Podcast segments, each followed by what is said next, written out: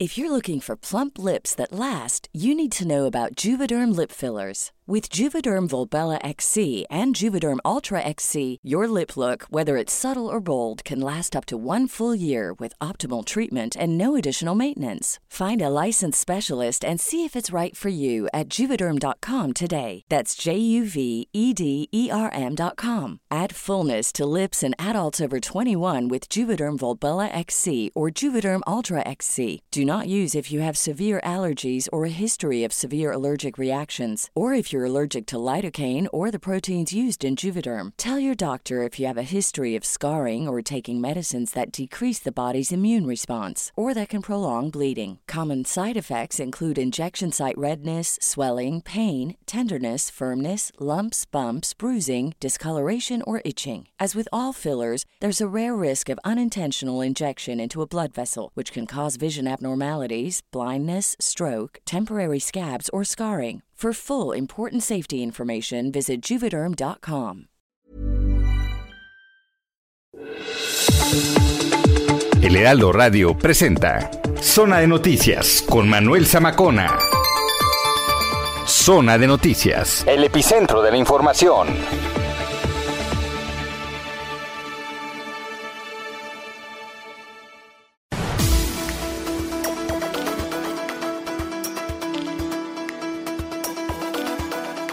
Son las 2 de la tarde en punto tiempo del centro de la República Mexicana. Señoras y señores, feliz año, feliz año a todos y cada uno de ustedes.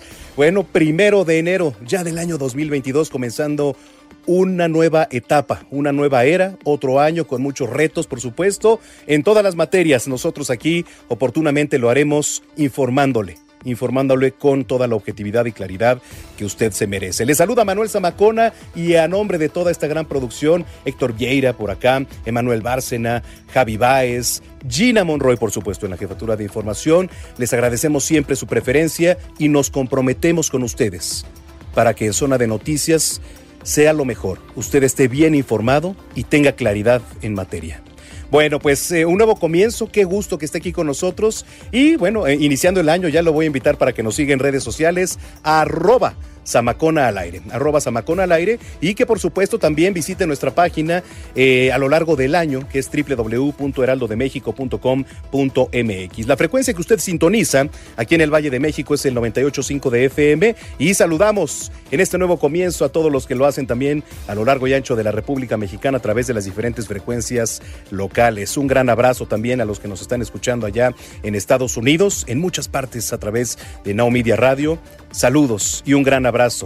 Que venga lo mejor, que haya paz, que haya amor, que haya abundancia, pero sobre todo que haya mucha, mucha salud para todos y cada uno de ustedes. Bueno, pues sin más, vamos con lo mejor, un gran recuento para comenzar un nuevo año, un gran recuento de lo que se vivió aquí en Zona de Noticias en 2021, ya saludando, saludando al 2022. Soy Manuel Zamacona, comenzamos en Zona de Noticias. Vamos a regresar a la tragedia, a lo que ha ocurrido con la línea 12 del metro. La verdad es que, bueno, pues eh, muy difícil para todo nuestro país lo que ha ocurrido, sin duda. Pues estamos muy consternados. Eh, hay que platicar con diferentes actores políticos, sí, pero hay que ver también la postura desde el Sindicato Nacional de Trabajadores del Sistema de Transporte Colectivo. Tenemos en la línea Fernando Espino, justo es líder del Sindicato Nacional de Trabajadores del Sistema de Transporte Colectivo. Gracias, Fernando, por platicar con nosotros. Al contrario, muchas gracias. Yo estoy a tus órdenes. Muchas gracias. ¿Cuál es la postura del sindicato frente a lo que ha ocurrido esta semana sobre la tragedia? No, pues como tú le tú lo manifiestas, fue un terrible accidente que sacudió a todos los capitalinos, a todos los mexicanos, pero sobre todo a los trabajadores y que esto nos llena de tristeza por haberse dado pérdida de vidas en este lamentable accidente. Creo que esto pues a todos nos dolió.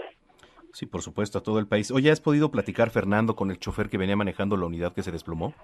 Sí, como no, ya lo pusimos en comunicación con todos los medios para que él de viva voz explicara qué, qué fue lo que él sintió más que qué es lo que pasó. Pero, con el sindicato que ha dicho, ¿qué les ha dicho este? Él está, él está bien, él está, pues, todavía muy eh, estresado. Sí, claro. Pero este, no, pues él nunca creyó que hubiese pasado este problema tan difícil para el conductor y para todos los trabajadores. Hace unos días leíamos que posiblemente hubiera un paro de labores por parte del sindicato. ¿Habrá este paro, Fernando? No, mira, desafortunadamente está por ahí dos gentes que se dedican a tratar de confundir a los medios de comunicación, al público usuario. Son gentes que no pertenecen a nuestro sindicato mm. y que hablan en nombre del sindicato.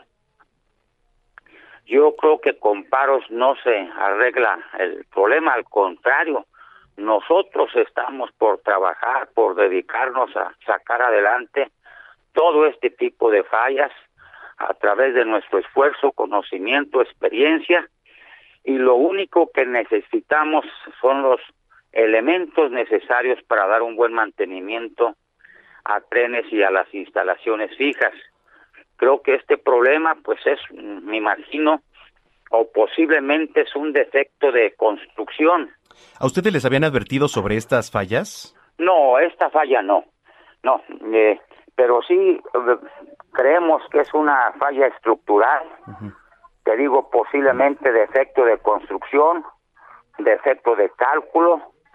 Eh, habrá que realizar un estudio de resistencia de materiales habrá que revisar eh, las soldaduras, habrá que eh, revisar eh, la tornillería, mm, pues todo esto hay que verlo, la fatiga también de, de la trave, de la viga de esta ballena y pues seguramente se va a dar a través del estudio que se está realizando por gente altamente especializada. ¿Qué les dice la jefa de gobierno? pero no es posible que en nueve años claro. se haya caído un puente de esta magnitud, eh, desprestigiando fundamentalmente pues a los técnicos, a los ingenieros que intervinieron en la construcción. Yo pienso pues que es un es un problema ahí que hay que que hay que ver mm, si la gente también o la empresa que construyó eh, esta parte de la línea elevada tenía experiencia en estos menesteres. Eh, hay que mm, ver pues qué es lo que pasó a fondo y que cada quien pues mm, afronte las responsabilidades de lo que hizo y quién lo mandó a hacer, por qué lo mandó a hacer de esa manera, el trazo que no nos convence a nosotros desde hace nueve años, lo manifestamos, ese trazo no es para esos trenes, quién compró esos trenes, por qué los compró, más bien por qué los rentó, cuando son muy pesados, muy anchos, muy largo el, el, el carro del tren, no está mm, apto para circular eh, en ese tipo de, trazo que se realizó. Cuestiones hay muchas curvas, curvas muy cerradas, y entonces hay que verlo de una manera integral, integral y que cada quien responda por lo que hizo. Sin duda. Fernando, te agradezco mucho que hayas platicado con nosotros, siempre es importante conocer diversas posturas y si lo permites en comunicación contigo. Muchas gracias, muy amable. Fernando Espino, líder del Sindicato Nacional de Trabajadores del Sistema de Transporte Colectivo.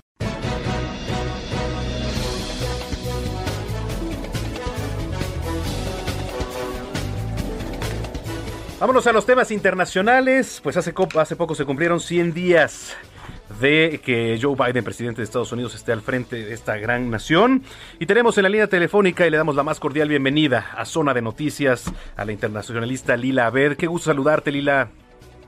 Manuel, muy buenas tardes, muchas muchas gracias por la invitación, un gusto estar contigo. Igualmente, bienvenida a Zona de Noticias. Oye, pues se podría pensar que estos primeros 100 días de Joe Biden eh, iban a ser quizá un poco eh, calmados de, de estrategia y todo, pero realmente se han visto intensos, ¿no? ¿Cómo lo ves tú? Mira, Joe Biden heredó un país sumamente dividido y polarizado cuando dejó la administración el expresidente Donald Trump desde el saqueo del Capitolio el 6 de enero hasta su segundo juicio político en el Congreso. Pero sin duda el mayor éxito que ha tenido el actual mandatario estadounidense ha sido que eh, ha implementado una estrategia contundente para batir la pandemia por coronavirus, duplicó eh, su meta inicial de 100 millones de dosis de vacunas aplicadas, ya van más de 200 millones. Eh, en estos momentos ya también el Centro de Prevención de Enfermedades de Estados Unidos ha dicho que para todos los que ya están completamente vacunados ya pueden estar al aire libre sin el uso del cubrebocas. Esto acompañado de un plan de rescate eh, valorado en 1.9 billones de dólares que no solamente estimuló la economía estadounidense, sino también aportó con pagos directos a los ciudadanos estadounidenses para eh, tratar de ayudarlos en la situación económica difícil en la cual se encontraban debido a la pandemia. Pero dicho esto, me parece que una de las graves crisis que ha enfrentado en estos primeros 100 días, Manuel, es la crisis migratoria. Exacto, sí. Que es un poco irónico porque ha tratado de revertir, de hecho lo, ha, lo, hizo en sus primeras sus primeras semanas al mando de la Casa Blanca, revertir la política migratoria inhumana de Trump. Sin embargo, esto eh, pues llevó a un auge de migrantes a la frontera entre México y Estados Unidos y esto le ha presentado no solamente una crisis humanitaria sino una crisis política interna en Estados Unidos y me parece que esto puede ser pues el tendón de Aquiles de aquí a en los próximos meses eso y negociar con los republicanos en la Cámara Alta para también aprobar no solamente su plan de infraestructura sino todos los otros eh, pues proyectos que tienen en su agenda nacional. Sí, por supuesto. Y además el Congreso. ¿Cómo has visto el Congreso trabajar con de la mano de Joe Biden? Una de las propuestas electorales de Biden era unir al país y trabajar con los republicanos para sumarlos a los esfuerzos de los demócratas. Sin embargo, por ejemplo, el plan de rescate para el coronavirus, ningún republicano en la Cámara Alta se sumó al esfuerzo. Los demócratas han utilizado su mayoría débil porque están completamente divididos en el Senado 50-50 con el voto de desempate de la vicepresidenta Kamala Harris. Utilizaron una medida que se llama reconciliación presupuestaria para aprobar el plan de rescate sin tener que tener el apoyo de los republicanos. Y esto ha causado mucha polémica porque lo mismo quieren hacer para aprobar el plan de infraestructura, este plan, proyecto ambicioso que tiene el presidente Joe Biden, que incluye no solamente proyectos eh, tradicionales de infraestructura, sino también eh, para la educación, para eh, ayudar y apoyar a, a, familias estadounidenses, el combate al cambio climático.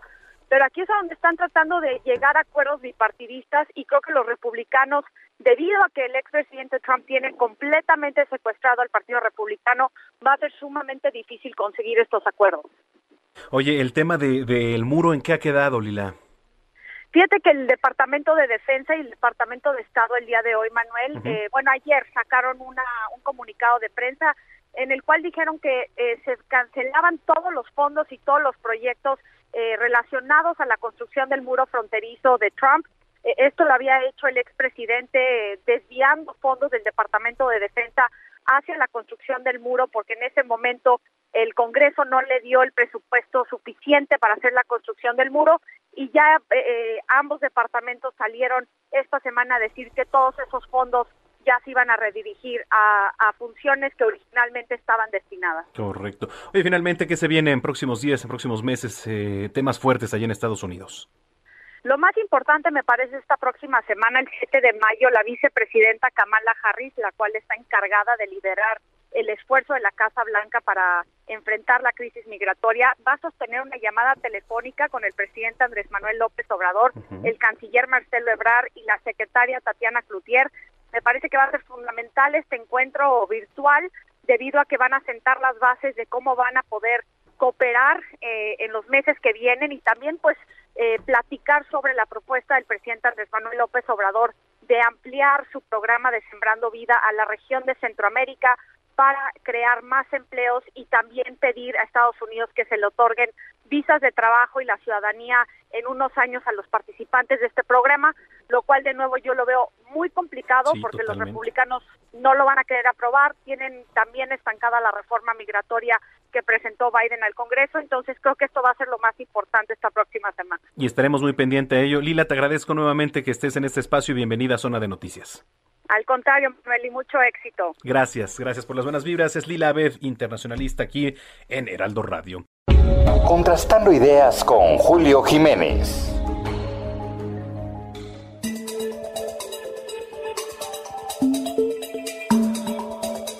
¿Qué tal Emilio Lozoya? Entró y ya no salió mi querido Julio Jiménez en la línea telefónica, colaborador de este espacio. ¿Cómo estás, querido Julio? ¿Qué tal, Manuel? Muy buenas tardes. Siempre un gusto saludarte. Gracias por la oportunidad. Tus órdenes. Oye, gracias. Eh, ¿Qué dices? ¿Entró y ya no salió? Pues mira, efectivamente la medida cautelar de Emilio N, pues cambió sin, sin lugar a dudas y estoy seguro que cambió como consecuencia de la presión que generaron los medios de comunicación, que generó la opinión pública después de este revuelo que levantara esta fotografía ya en este restaurante con este pato leaqueado, que fue el pato ¿eh? leaqueado más caro de, de, de, la historia de este señor. ¿eh? Creo que levantó, este pues por ahí muchos poros, ¿no? sí. Poros políticos, digo, ah, poros en la sociedad, evidentemente, pero poros políticos también, ¿no? Efectivamente, esto es más bien una, una consecuencia de carácter político. El presidente de la República pues, no iba a permitir que se burlaran de su fiscal, que se burlaran de su gobierno, teniendo a un personaje confeso, a un delincuente confeso, en el escenario de un criterio de oportunidad que no era más que eso, un criterio de impunidad. Era un criterio que, bueno, permitía que un, un, supuesto, y dije supuesto, testigo colaborador, pues no ha aportado ni un solo elemento, eh, pues Manuel, a Pablo Auditorio. Y lo peor de todo es que llegó con la desfachatez y el descargo de pedir una sexta prórroga hasta por 60 días. Obviamente el juez de control no le aceptó la prórroga, nada más le dio 30 días para entregar o aportar los elementos de prueba, pero le aprovechó para, para notificarle que su situación en cuanto a la medida cautelar cambiaba y obviamente pues pasaba a formar parte de la población penitenciaria con este este auto eh, de vinculación al proceso en donde bueno se formalmente se confirma la medida cautelar de vinculación y obviamente de prisión preventiva justificada Manuel Híjole, a ver cómo tomarlo, Julio. Temas políticos, ahí está el juez, ¿no? José, José Artemio Zúñiga, ¿no? Decreta prisión preventiva contra el exfuncionario, ¿no? Es correcto. Pero. Sin eh, embargo, quiero decirte algo, Manuel, ¿eh? la defensa de Emilio N todavía puede apelar esta medida cautelar. Ah, sí. Puede solicitar una audiencia de revisión de medidas cautelares y todavía el señor podría estar eh, recuperando su libertad, porque recuerda que en 30 días se tiene que cumplir su palabra, aportar los elementos de prueba y a ver, ahí viene la pregunta, Manuel Amable Vitorio, ¿será verdad que veremos a Enrique Peña sujeto a la investigación? eh, te voy a decir, mira, Enrique Peña ahorita está gozando. Claro. Es, más, no, no, no, ¿cómo crees? Está con, con, su, con su mujer, con bueno, con su pareja ahora, ¿no? Pareja. No, sí, no, claro. no, ¿qué le va a preocupar a Julio? O sea, pues, mira, ya le preocupó al ex titular de Hacienda, ¿no? A, a, un señor que le salió huyendo, literalmente huyendo a Israel, porque bueno, pues él sí tiene tiene conciencia de lo que le puede pasar y pues no quiere verse también en el, en el escenario de Emilio N. ¿eh? Oye, ni, el, ni, el, ni el de Rosado Robles, ¿eh? que es también muy muy, muy delicado además, y también político. ¿eh? Ajá, ¿Qué parte juega aquí la unidad de inteligencia financiera? Determinante determinante porque la participación de la investigación de Santiago Nieto a través de la Unidad de Inteligencia Financiera, pues pudo eh, identificar plenamente las operaciones, obviamente las, las, cuentas, la triangulación de recursos y claro, lo, todos los actos de corrupción donde está involucrado este personaje y también, bueno, hay Por, que recordar. Respaldaron a Pemex, ¿eh? Es correcto. Es respaldaron correcto. a Pemex. Sí, señor. Efectivamente, y bueno, pues creo que fue una labor conjunta entre la Fiscalía, la Unidad de Inteligencia Financiera y Pemex, en donde, bueno, no iban a permitir, no sé, ¿verdad? No sé si estaban cumpliendo una instrucción presidencial, no lo quiero especular, pero no iban a permitir que el señor saliera riendo del reclusorio ¿eh? en esta en esta audiencia eh, donde tenía que aportar nuevos elementos. Salió el abogado, digo, este, pues, Claro. digo, prudente, etcétera, Sí. pero entonces, Emilio Lozoya, ¿cuál es el futuro a próximos días? ¿O tú qué crees, Julio? Eh, los próximos días eh, eh, la defensa tendría que estar apelando, impugnando esta esta medida cautelar. Reitero, la medida cautelar pueden solicitar incluso la audiencia de revisión de medidas cautelares, o reiterar el pues el brazalete electrónico, ofrecer nuevamente el pues la condición de prisión domiciliaria, el arresto domiciliario. Y bueno, aquí el argumento fue, recordemos, que Emilio N. cuenta con recursos económicos multimillonarios en sus cuentas, tiene familiares en el extranjero y cuenta con la posibilidad de sustraerse, como ya lo hizo Manuel, lo hizo el año pasado cuando salió huyendo a, a España Sí. y lo tuvimos que traer extraditado, nos tardamos cinco meses en poderlo traer. Oye, también un desvío, un desvío de atención muy grande, Julio. Mm, es cierto. Cuando, ¿qué crees? En el Congreso de la Unión. Así es. ¿Qué pasó con la reforma eléctrica? bueno, como bien referías hace un momento, exactamente nos comentabas, No, eh, o son sea- temas políticos, son intereses políticos. y Todos claro, estábamos centrados en. Emilio Lozoya, en que si la Claro. pasó bien, en qué desayunó, en qué cenó el señor, en dónde cenó. ¿no? Pero ¿qué tal en el Congreso? Sí. No, No, se, bueno, no se alcanzaron los votos para la reforma eléctrica. Es correcto, ya la tuvieron que cambiar la discusión para el próximo año. Y bueno, la presión 2022. también de los sectores. Así es, la presión de los sectores está, está en medio de este Mm. de esta vorágine de, de reformas constitucionales y sobre todo tenemos, no olvidemos, eh, está a la antesala de la convocatoria de revocación de mandato. Se acaba de aprobar el paquete fiscal 2022 que también trae una serie de cambios importantes. Es que ahora sí que todo vino en paquete. Es correcto, Manuel, es correcto. Vinieron una serie de cambios y modificaciones que van a cambiar nuestra realidad económica, fiscal, tributaria Sí. y hasta eléctrica el próximo año. ¿eh? Y eso, Bueno. eso sí es muy preocupante, Manuel. Pues seguimos platicando, querido Julio, ¿dónde te encontramos en redes sociales y dónde te escuchamos? Claro que sí, Manuel, muchas gracias. Estamos en todas las redes sociales como Contrastando Ideas y también me pueden seguir como Análisis Jurídico. Muchas gracias, Manuel. Te deseo un excelente fin de semana. Gracias, Julio, un abrazo. Buenas tardes. Muy buena tarde. Heraldo Radio. Bueno, y qué gusto hoy, eh, lleno de sorpresas aquí en Zona de Noticias, recibir también a la gran actriz Susana Alexander. Susana, qué gusto. Buenas tardes, aquí estamos. Oiga, Muchas gracias. Uno no estará en la lucha libre, pero está en la lucha diaria. Eso sí, que también es otra batalla, ¿verdad? Otra, es lo mismo, es muy libre también. Claro que sí. lucha. Susana, oiga, Sí. qué gusto, de verdad. Estamos, vamos a platicar. Este, madre solo hay una. Y, Y como como, yo, ninguna. ninguna. Qué bien. Oye, ¿qué- ¿de qué se trata? Cuéntanos, Susana. Eh, eh, bueno, es un espectáculo conformado con poesía y con cuentos y, y- y fragmentos de, de prosa de, de- sobre la madre, ya sea el hijo que le habla a la madre o ya sea la madre que le habla al hijo o una hija que también le hace un poema a su mamá, en fin, eh, diferentes voces para hablar de la madre, ¿no? Es fantástico, ya sea hombres o mujeres y, y este cada uno pues tiene un punto de vista y una forma bella de expresarse, ¿no? Acerca de su madre. Sí. Eh, es entre ellos los eh, Carlos Pellicer o, o- o, eh, Abigail Bojorquez o Albert Cohen, que es un escritor francés, que es con el que termino, que es muy famoso y, y- y escribió el libro de mi madre y él escribe sobre su madre cuando muere. Bueno, maravilloso. Yo le explico a la gente siempre entre poema eh, o, o cuento, comento, yo hago mis comentarios. Es, en fin, hago una tertulia. Eso es lo que va a pasar este 8 de mayo a las 6 de la tarde. Empieza Madre solo hay una y como yo, ninguna. Ninguna. Pero yo corro 48 horas el, el, el video va a correr 48 horas. No nada más es allí en ese momento y ya sino porque la gente luego no tiene en ese momento a lo mejor quieren ver otra cosa. Sí, A lo claro. mejor eh, están eh, trabajando Ujú. o están no sé, ¿no? Eh, y entonces eh, eh, dar la oportunidad de que sí suceda el milagro de que estemos juntos, porque para mí lo más importante es que la gente me vea, eso es lo más Por importante. supuesto, y es lo que queremos además, Susana. Sí. Oye, este, ¿cómo ha sido pues ahora trabajar vía streaming? Digo, es difícil, pero poco a poco este se No, yo soy la reina del streaming, ¿no lo sabía? sé que eres la reina. reina del streaming, así como Erika Buenfil, eh, eh, hermosa mujer, es la Del del, TikTok, TikTok. ¿no? Yo soy la, no, yo soy la del streaming, ah, pero absoluta. De, desde febrero no he parado de estar en streaming, pero y los me entrevistan ya hasta se aburren los los pobres periodistas o la gente de la comunicación.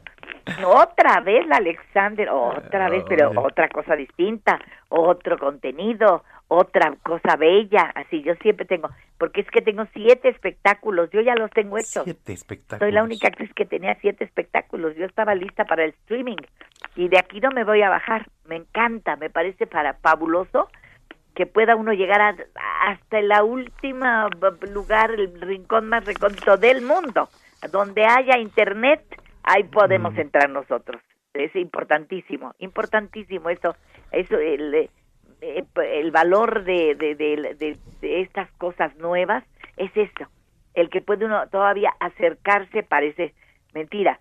Nos tienen rezagados en nuestras casas y sin embargo nos dan las herramientas para podernos acercar más a la gente. Bueno, pues eh, cerramos con broche de oro contigo, querida Susana. Recuérdanos, por favor, sábado 8 de mayo. Borboletia.com. Es, ahí se consiguen los boletos y cuestan nada más 150 pesitos. Bueno, una tontería, vaya, ¿eh?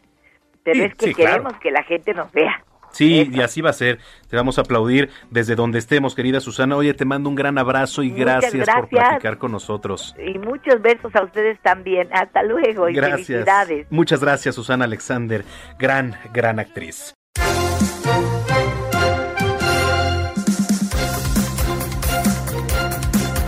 Bien, momento de hacer una pausa. Le reitero nuestras vías de comunicación, arroba Samacona al aire y www.heraldodemexico.com.mx. Volvemos. Vamos a una pausa y regresamos con Manuel Zamacona a Zona de Noticias por Heraldo Radio.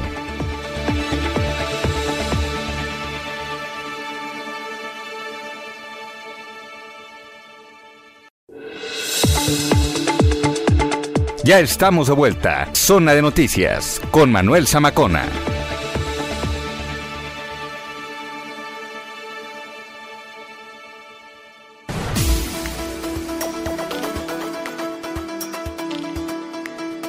Bien, ya estamos de regreso, estamos de regreso aquí en Zona de Noticias, invitándolo para que continúe con nosotros en este recuento que estamos haciendo de 2021 para poner en contexto ya todo lo que vendrá ahora en 2022.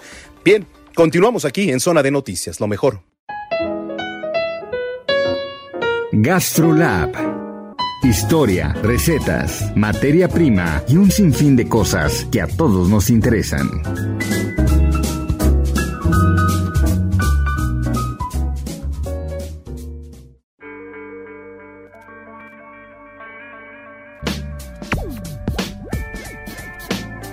Mi queridísima chef Paulina Abascal, ¿cómo estás? Ay, muy bien. ¿Y tú, Manuel? Bien, también. Eh, siempre que viene esta sección me pongo con una sonrisa de oreja a oreja. ¿Por qué será? ¿Porque te gusta comer? Sí, sí, porque no me para la boca. Pero la verdad es que es uno de, las, de los placeres de, la vida, ¿no? El, poder comer, pero comer bien. No, claro. Y la verdad es que hay tantas recetas tan fáciles como la que te voy a compartir hoy, que es la ensalada César. A ver. Mira, tú sabes que la ensalada César, en todos los restaurantes italianos se la dan, pero es originaria de Tijuana. Ah.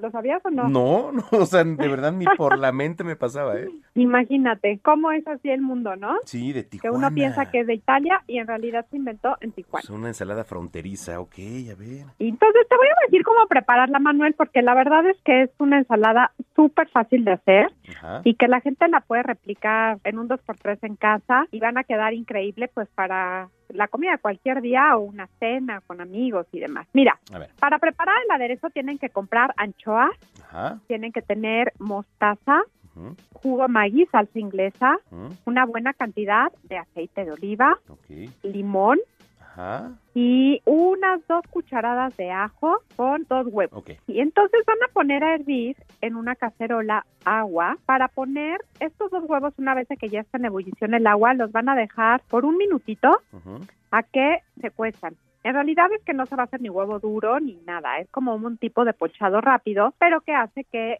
ya no sepa a huevo a la hora de que ustedes vayan a cocinarlo. Y entonces en una ensaladera, mientras el huevito se está cocinando ahí por un minuto nada más, van a poner unos cuatro a seis filetes de anchoas y con dos tenedores los van apachurrando y los van como deshaciendo. Ahí le van a agregar el ajo picado, una cucharada de mostaza, media cucharadita de jugo Maggi, media de salsa inglesa, un poquito de sal y lo empiezan ahí a mover. Y entonces vas a tener ya tu huevito de que ya pasó el minuto, lo sacas del de, agua hirviendo y lo partes con ayuda de una cucharita y lo colocas encima de esto que estabas preparando de las, de las anchoas. Ok. Y lo vas a estar moviendo todo el tiempo con, como con ayuda de un tenedor o un globo batidor. Ah, ok, perfecto. Y entonces sigues mezclando ahí tus anchoas que ya están hechas pomadita, con tu mostaza, el jugo la salsa inglesa, el ajo, la sal. Empiezas a emulsionar con el huevo y es cuando entonces ya entra el aceite de oliva. para Ah. preparar justamente el aderezo, que es pues, lo más importante, ¿no? Ajá.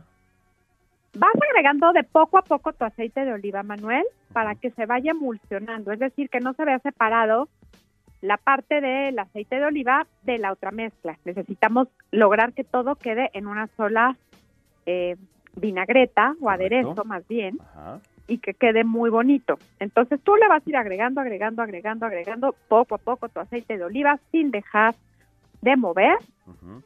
Si les da mucha flojera hacerlo a mano como en los restaurantes, lo pueden poner en un procesador y también funciona de maravilla. Ah, Y van a terminar agregando jugo de limón al gusto. Hay que irlo probando, ir sintiendo cómo, cómo les gusta a ustedes. Y al final, un poco de queso parmesano rallado.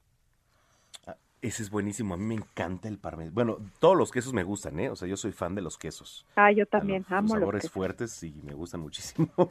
Sí, yo también amo los quesos. Pero fíjate que el parmesano le da un toque muy especial a la ensalada César. Tú vas a tener que tener tus lechugas orejonas.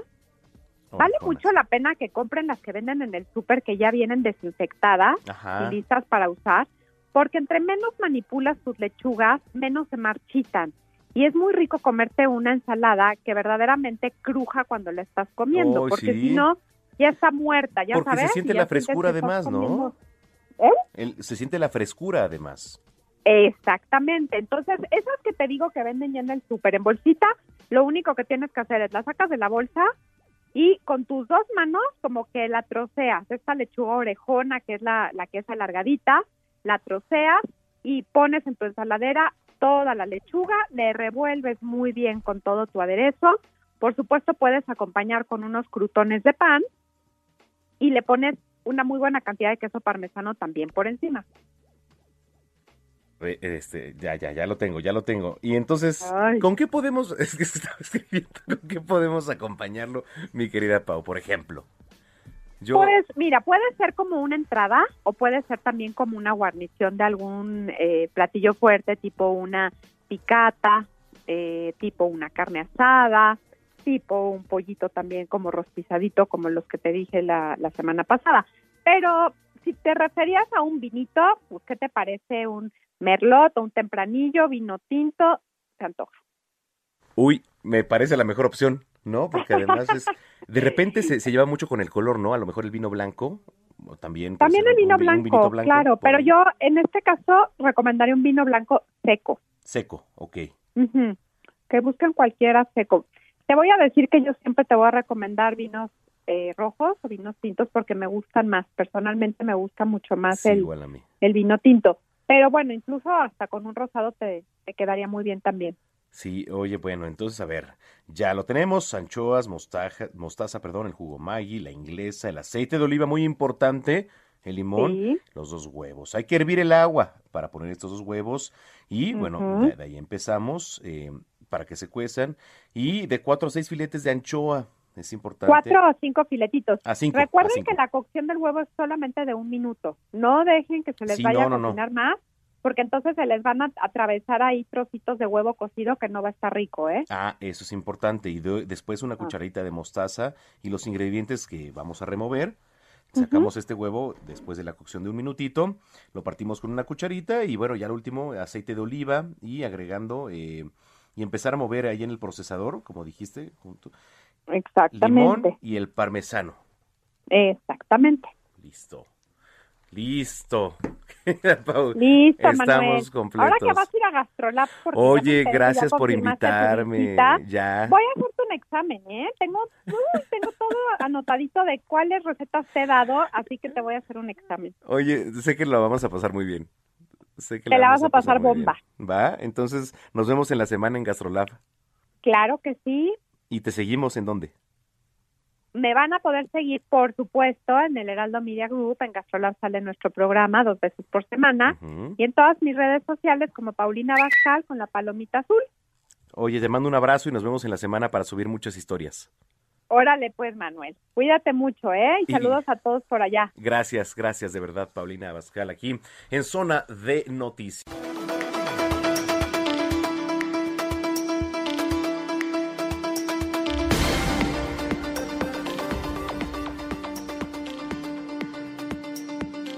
Las 3 de la tarde ya con 13 minutos en el tiempo del centro del país. Eh, mire, antes de continuar con la información, estaba leyendo una nota. México abandona la evaluación educativa mundial PISA. ¿Qué es esto de, PISA? Bueno, desde el año 2000 México ha sido uno de los 39 países que ha participado en este programa, que es el programa para la evaluación internacional de alumnos que realiza la OCDE cada tres años, con lo cual, pues sí se pierde, ¿no? Una de las fuentes más importantes de información para conocer la situación de aprendizaje de los estudiantes. Esto además lo advierte el Instituto Mexicano para la Competitividad. De acuerdo con el INCO, esta decisión en el contexto pues de la crisis sanitaria, en especialmente en negativa, es negativa, ¿no? Ya que el país no tendrá un parámetro comparable a nivel nacional del impacto de la pandemia sobre el aprendizaje en el país. Así que bueno, pues eh, ahí lo tiene. Le decía, desde el año 2000 México ha sido uno de los 39 países que ha participado en este programa. Insumo que permite a los países tomar decisiones de política pública para mejorar el desempeño. Bueno, eh, David Calderón, director de Mexicanos Primero, nos va a abundar sobre esta información. ¿Cómo estás, eh, David? Qué gusto saludarte. Gracias, Manuel. Buenas tardes. Saludos a ti y a tu auditorio. Muchas gracias. Desde tu experiencia estábamos poniendo en contexto todo esto. ¿Qué significa el que México abandone la evaluación educativa mundial? Pues mira, sería un tema muy, muy grave eh, en varios sentidos. en primer lugar, ¿por qué no contar con esa información? Rompería una serie histórica que venimos llevando desde el año 2000 y es un proceso en el que la verdad es el referente a nivel internacional. A los 15 años se mide a todos los estudiantes de los países participantes. Son los 37 de la OCDE más 50 países más, incluidos por ejemplo China y Vietnam, que participan porque les interesa tener este comparativo y nos ayuda a saber cómo están nuestros estudiantes a los 15 años terminando su educación obligatoria en comprensión lectora, en matemáticas y en mentalidad científica.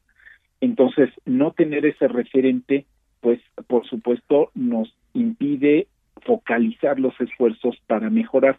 ¿Para qué ha servido PISA en el pasado? Nos sirvió, por ejemplo, para eh, abundar en la en la decisión de no podemos tener tantos sistemas de bachillerato separados. Entonces, la decisión de ir haciendo una convergencia y que tú pudieras pasar de la prepa de la UNAM a el colegio de bachilleres, por ejemplo, porque hay un plan común de aprendizajes, eso se logró gracias al diagnóstico de PISA, el hecho de que se aumentaran la, los horarios de matemáticas, porque antes teníamos poco a ese respecto, que se concentrara mucho lo que se hace en tercer y cuarto grado en primaria para comprensión lectora. Entonces, es una evaluación que te sirve para mejorar, que te sirve para modificar las políticas. Entonces, el punto es que no estamos definitivamente fuera, al menos en términos oficiales, más bien la información ha sido de parte de la oficina que está en París. El, no hemos sabido de México, ya deberíamos estar en pruebas de campo entonces sí es una alarma, es un llamado de atención y hay que emplazar a mi juicio a la secretaria de Educación Pública y también a la gente de la Comisión de Mejora por la Educación para decir no podemos perder esta prueba, no se va a hacer ahora, se va a hacer en mayo de 2022, pero ya ahorita hay que haber hecho las pruebas de campo y México se está atrasando. Oye, David, eh, ¿quién decidió decir, este, pues de aquí se suspende, ¿no? En México se suspende esta participación. Eso corresponde siempre a estas dos instancias, a la Secretaría de Educación Pública, que tiene que coordinar a las 32 entidades, y antes lo hacía el Instituto Nacional para la Evaluación de la Educación, el INE, que se extinguió con el cambio a la Constitución y las leyes de 2019, y ahora le toca a Mejor Edu esta comisión que se quedó en su lugar. Pues directamente es Delfina y es eh, Telvina, la presidenta de eh, la Comisión de Mejor Edu, mm. de quienes depende la decisión que México esté o no esté. Sin embargo, el dinero lo pone el Congreso, el dinero lo ponen los mexicanos, lo ponemos tú y yo. Ya pagamos el costo del procesamiento, lo que falta es pagar no a la OCDE, sino pagarle a los mexicanos que tienen que hacer eh, la investigación en campo, eh, y eso es, digamos, lo que está todavía pendiente y que todavía, como digo, estamos a tiempo de corregir. ¿Habrá un programa similar a, este tema de la evaluación internacional de alumnos? La verdad es que en el mundo no hay nada que se le parezca a Manuel. Hay, hay digamos, elementos interesantes. Hay una prueba de matemáticas que eh, por ahí se hace incluso desde tiempo atrás, pero México hace mucho, muchos años que no participa. Nos salimos de la evaluación latinoamericana que se llama ERCE y que organiza la UNESCO desde Chile. México fue de los fundadores y el año pasado de nuevo se rompió la serie histórica. No se ha hecho planea, eh, se entiende, pues están los chicos en casa, pero apenas regresando vas a necesitar un diagnóstico muy completo. Entonces, eh, pensar que te falta, no te falta gasolina porque rompes el tablero es un error. Nos van a salir malos resultados en el logro de aprendizaje de los chicos, pues obvio, en todo el mundo va a haber un retroceso. El asunto es saber cómo, dónde y qué podemos hacer y entonces no tener esta evaluación y no tener otras evaluaciones es como ir manejando a ciegas y como digo, te molesta que suena el foquito de la gasolina, pues ponle gasolina, no rompas el tablero, haz algo al respecto, mejora la educación de los mexicanos en lugar de parar las evaluaciones. Oye, pues qué interesante. Y un llamado, ¿no? También a la Secretaría de Educación Pública, pues para que se analice todo este tema, eh, David. Sí, sí, y como digo, es un esfuerzo que se ha hecho por muchos años la inversión tal vez más fuerte ya se hizo, se hizo el año pasado, hubo dinero destinado por el Congreso para que hiciéramos esta evaluación y entonces dejar esta cosa a la mitad sería pues un grave error y sobre todo la imposibilidad de ofrecerle algo mejor a las niñas y a los niños. No es una evaluación solo para que, eh, digamos, haya noticia y la consumamos en los comentarios. Es para hacer los ajustes que, como digo, en el pasado, pues ha servido para ajustar cosas en la práctica y es mejor, es como un, tener un mejor diagnóstico eh, de tu salud y bueno, pues a lo mejor las noticias no son muy buenas, pero ya sabes dónde hay que hacer algo, así que no nos lo deberíamos perder. Y la mejor inversión, pues sin duda es en la educación. Entonces... Así es, es, es, es donde, de donde salen los países, es de donde va a venir la recuperación económica, es donde está la justicia, precisamente cuando no dejas marginados a los que están en mayor dificultad y emparejas el terreno y nada se compara a la educación pública eh, en ese papel de igualador social porque los distintos sistemas de becas de transferencias pues te alivian la necesidad por un rato pero tener personas que puedan generar riquezas para sí misma y para su comunidad, ahí es donde está la clave y eso es educación. Sin duda. David Calderón, pues te agradezco mucho que hayas platicado con nosotros. Muchas gracias, Manuel. Estamos al pendiente a ver qué nos responden del lado del acepto. Claro que sí, estaremos pendientes y por supuesto el día que se tenga una respuesta, pues aquí están los micrófonos abiertos. Te agradezco muchísimo, Manuel. Muchos saludos a ti y al auditorio. Igualmente, David Calderón, director de Mexicanos Primero. Bueno, pues el tema de abandonar la evaluación educativa mundial PISA. Hablemos de tecnología con Juan Guevara.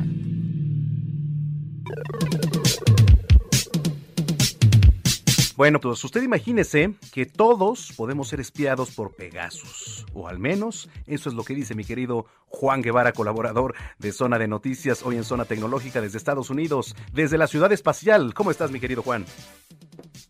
Mi queridísimo Manolo, fíjate que así es. La hemos sabido que eh, el nuevo software de Pegasus que es utilizado, bueno, es, creado por Israel para la gente que, por una compañía que se llama NSO Group pues bueno, hemos, ha salido, ha estado muy de moda el tema en que pues eh, Pegasus está siendo utilizado para espiar a muchas personas, no solamente del ámbito político, sino del ámbito empresarial, del ámbito eh, de todo lo que tiene que ver con eh, periodismo. Entonces, fíjate, hasta ahorita en el mundo más de 600 mil políticos y funcionarios, 189 periodistas, 64 ejecutivos de negocios, 85 activistas. Eh, son los que han estado siendo eh, verificados o estando siendo espiados a través de este sistema. Y bueno, lo que sucedió es que los hackers, en este sentido, publicaron 50 mil números de teléfono que ya han sido filtrados, parece que en el dark web, en la, en la red oscura donde se filtran este tipo de informaciones con una idea de decir, bueno, pues este software es utilizado constantemente por agencias de inteligencia, por gobiernos, eh, para, para, para determinar específicamente qué es lo que está sucediendo. Entonces, ¿qué es lo que sucede? Lo que sucede es que ahora, con medio de estas, por medio de estas herramientas que permiten intervenir los teléfonos inteligentes de manera remota, cualquier persona puede ser objeto de este tipo de espía, de, espionaje. Ahora, ¿qué es lo que uno tiene que hacer? Porque esto es importante mencionarlo. Es decir, no se puede a través de nivel usuario determinar si uno está siendo espiado o no. Sin embargo, lo que sí es importante mencionar es, hay tres cosas que sí se pueden hacer y eso es importante mencionarlas. La primera es que uno tiene cada vez que utiliza un teléfono inteligente celular, que acuérdense que un celular es un radio FM, que en lugar de transmitir en el 98.5 FM, por ejemplo, transmite a 890 megahertz. Es decir, es un FM, es un radio FM que está a una frecuencia mucho más arriba que el, que el nivel de FM que escuchamos en estaciones de radio, ¿no? Entonces, un radio FM con una computadora, el cual puede ser intervenido de manera remota. Entonces, ¿qué hay que hacer? Número uno, uno tiene que estar siempre consciente que las conversaciones, no importa si son grabadas por, por Pegasus o Pegasus o cualquier otro software, pueden ser escuchadas a distancia porque todos los teléfonos inteligentes pueden ser espiados. Ese es número uno. Número dos, es muy importante que cuando usted establezca conversaciones de cualquier tipo, sean conversaciones que no den detalles porque esta conversación puede ser completa y totalmente escuchada. Cuando uno da información en dónde está y estoy así, etcétera, etcétera, es decir, uno da un montón de información, este tipo de información puede ser escuchada por terceras personas, no solamente por Pegasus, sino porque a lo mejor la otra persona puede estar grabando la conversación, puedes estar en altavoz, etcétera, etcétera, etcétera. ¿Sí? Esto, esto, esto es muy importante. Y punto número tres, eh, las conversaciones, fíjate, las conversaciones a través de WhatsApp las conversaciones a través de Telegram están encriptadas de punto a punto y ese tipo de conversaciones hasta cierto punto pueden ofrecer un poco más de protección. ¿A qué me estoy refiriendo? Eh, por lo que entendemos que Pegasus hace, Pegasus, Pegasus lo que hace es interviene las comunicaciones celulares, pero no necesariamente las comunicaciones de datos encriptados. Entonces, esto es importante para que cuando ustedes tengan la, la, necesidad de comunicarse de una manera un poco más privada, pueden utilizar software como Telegram para hacer llamadas o WhatsApp. Ahora, eso no significa que puedan intervenir a Facebook o puedan intervenir a, otros software que hacen llamadas para poder pedirle los metadatos de ustedes. Pero sí es importante que sepan que ustedes tienen el derecho a la privacidad, que tienen el derecho de proteger su información, que tienen el derecho de comunicaciones privadas y existen herramientas como esta para poder hacerlo. Sin embargo, insisto, ahora en la época de las comunicaciones y en la época de la tecnología, uno tiene que ser que uno tiene que asumir que uno está siempre en una caja de cristal. Sí, por supuesto, porque ahora, eh, como tú bien dices, en la época de las tecnologías, el hechizar, digo, porque así le dicen algunos, el hechizar un celular, incluso ya a veces hasta te cuesta, no sé, 8 o 10 mil pesos, ¿no? O sea, vas con alguien y de repente, ah, sí, si le sabe mucho a la tecnología, pa, pa, pa, pum, por lo menos ya se metió que al WhatsApp o te, te lo hackearon, etcétera, ¿no? Sí, claro, por supuesto. Entonces, es muy importante que consideren esto, que consideren que todas las conversaciones pueden ser escuchadas, que consideren que siempre puede haber grabando una conversación de un lado, del otro lado que ustedes no saben, que no se les informa, y tercero, siempre comportarse con el tema de la tecnología como si estuvieran en una caja de cristal. Correcto. Bueno, pues así las cosas. Por favor, ¿dónde te seguimos en las redes sociales, mi querido Juan Guevara? Mi querido Zamacona, fíjate, me pueden seguir en todas las redes sociales en Juan Guevara TV, se lo repito, Juan Guevara TV, en Twitter, en Instagram y en Facebook, Juan Guevara TV, para que me manden sus preguntas y comentarios, e irlos contestando aquí en esta zona de noticias. Oye, yo también quiero ir a transmitir por allá, ¿eh? Ya, ya tengo ganas, ya vi. Cuando tú quieras. Eso. Hay que decirle a los jefes y ya listos. me parece perfecto, mi querido Juan. Te mando un abrazo. Un abrazo, saludos. Saludos, Juan Guevara, en Zona Tecnológica, aquí en Zona de Noticias.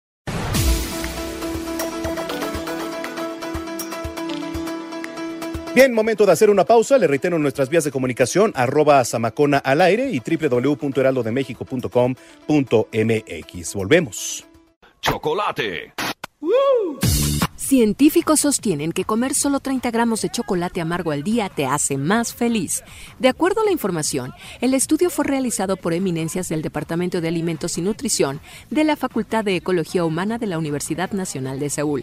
Detallan que las personas que comen al menos esa cantidad de chocolate amargo al día son más felices que quienes consumen otro tipo de chocolate con menos cacao o nada de chocolate. El análisis de los científicos ha sugerido que el buen estado de ánimo causado por la ingesta del chocolate generaron cambios microbianos en el intestino según lo que encontraron en las muestras fecales del grupo muestra. Durante los análisis, los científicos fincaron su muestra con 46 voluntarios que dijeron sí a comer chocolate gratis por tres semanas.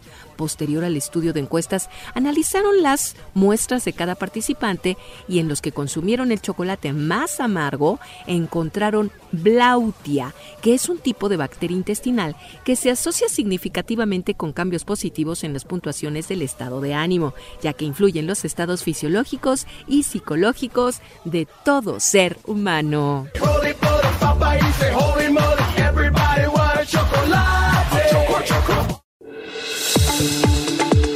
Vamos a una pausa y regresamos con Manuel Zamacona a Zona de Noticias por Heraldo Radio.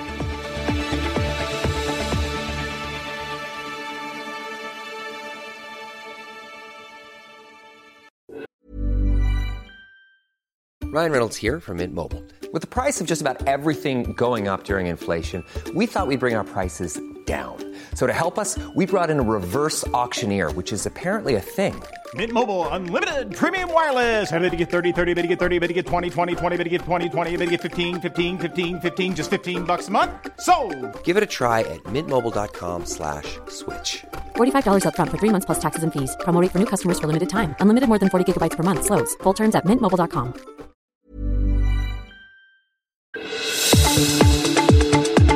Ya estamos de vuelta. Zona de Noticias con Manuel Zamacona.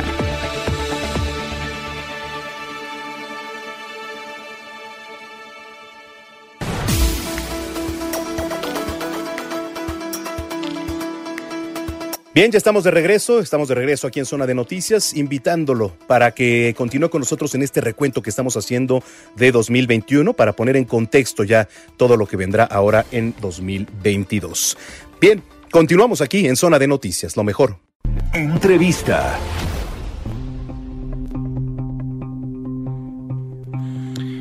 Mire, también eh, le adelantaba al inicio de este espacio, el senador de Morena, Alejandro Armenta, propuso una iniciativa para promover la inhibición hormonal en abusadores y pederastas. ¿Qué quiere decir esto? Castración química contra quienes cometen ese delito. En la línea telefónica, el senador Alejandro Armenta. ¿Cómo está, senador? Gusto saludarlo. Muy buenas tardes. Manuel, buenas tardes.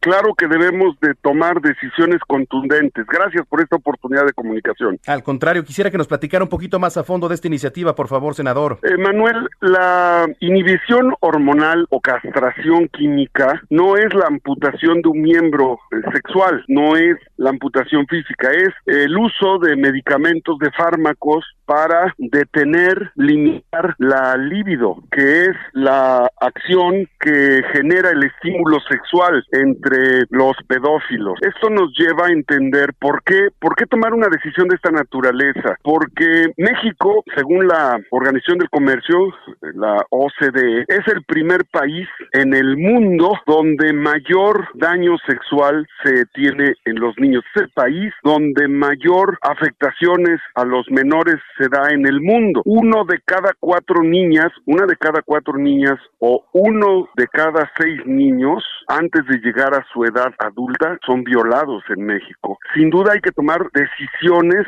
fuertes, contundentes contra los violadores. Y esto implica dejar a un lado la subjetividad que representa que en una campaña política surgen acusaciones. Lo que hay que hacer es tomar decisiones fuertes como el hecho de que eliminamos la prescripción de los delitos sexuales. Eso ya lo hicimos en abril de este año. Ya quien comete un delito eh, de orden sexual a los los menores, eh, no tiene eh, prescripción este delincuente y se le puede acusar en cualquier momento. Nos estaba explicando, senador, que esto no quiere decir que se utilice algún tipo de artefacto con filo para retirar algún tipo de miembro, ¿no? Sino a través de eh, la utilización de químicos, de fármacos. Así es, Manuel. Es muy importante tomar medidas más enérgicas, contundentes. No podemos ser omisos frente al primer lugar mundial en delitos sexuales contra menores. No, no son las Olimpiadas, no, no son campeonatos mundiales para sentirnos orgullosos de estar en primer lugar en obesidad infantil y para estar en primer lugar en maltrato sexual a menores.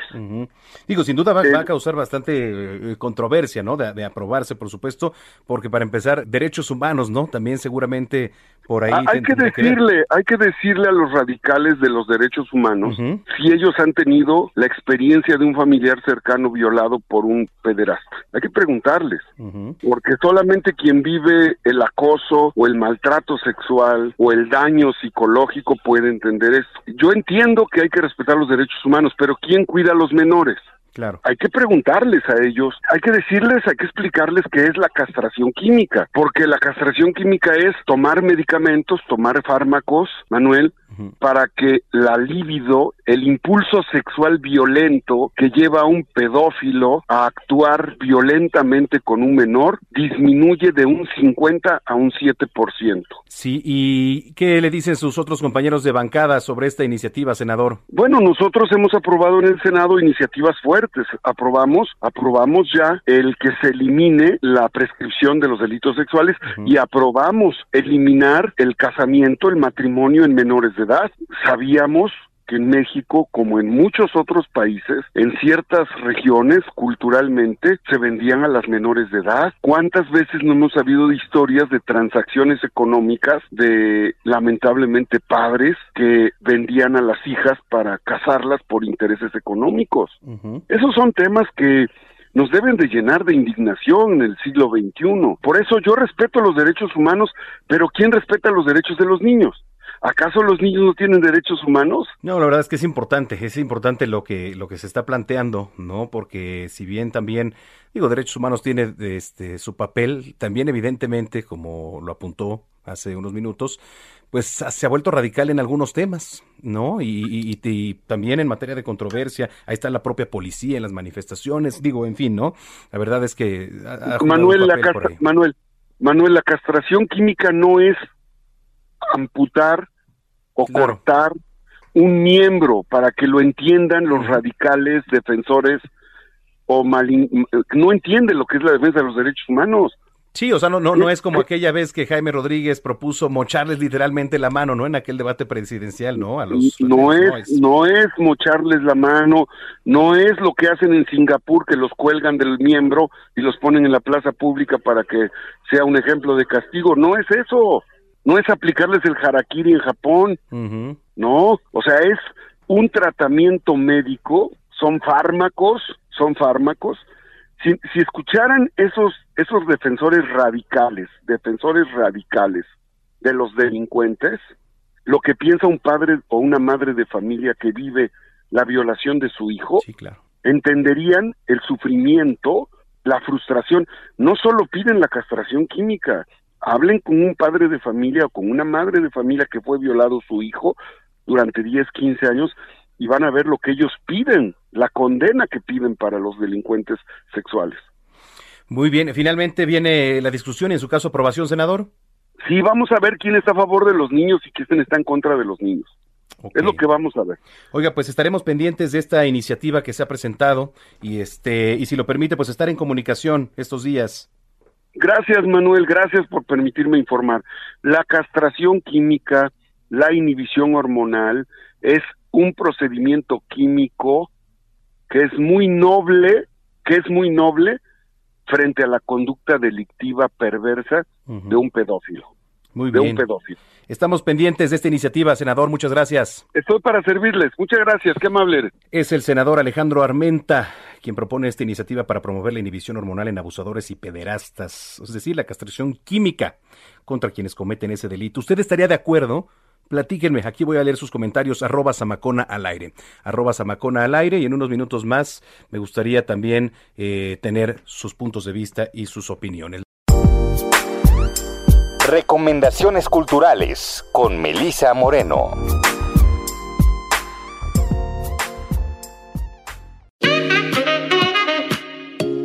Bienvenidos a la Agenda Cultural del Heraldo de México. Yo soy Melisa Moreno, editora de artes, y esta es la selección de eventos para Zona de Noticias.